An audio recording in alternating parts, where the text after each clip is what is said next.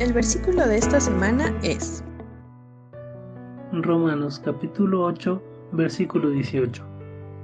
Pues tengo por cierto que las aflicciones del tiempo presente no son comparables con la gloria venidera que en nosotros ha de manifestarse. Romanos capítulo 8, versículo 18.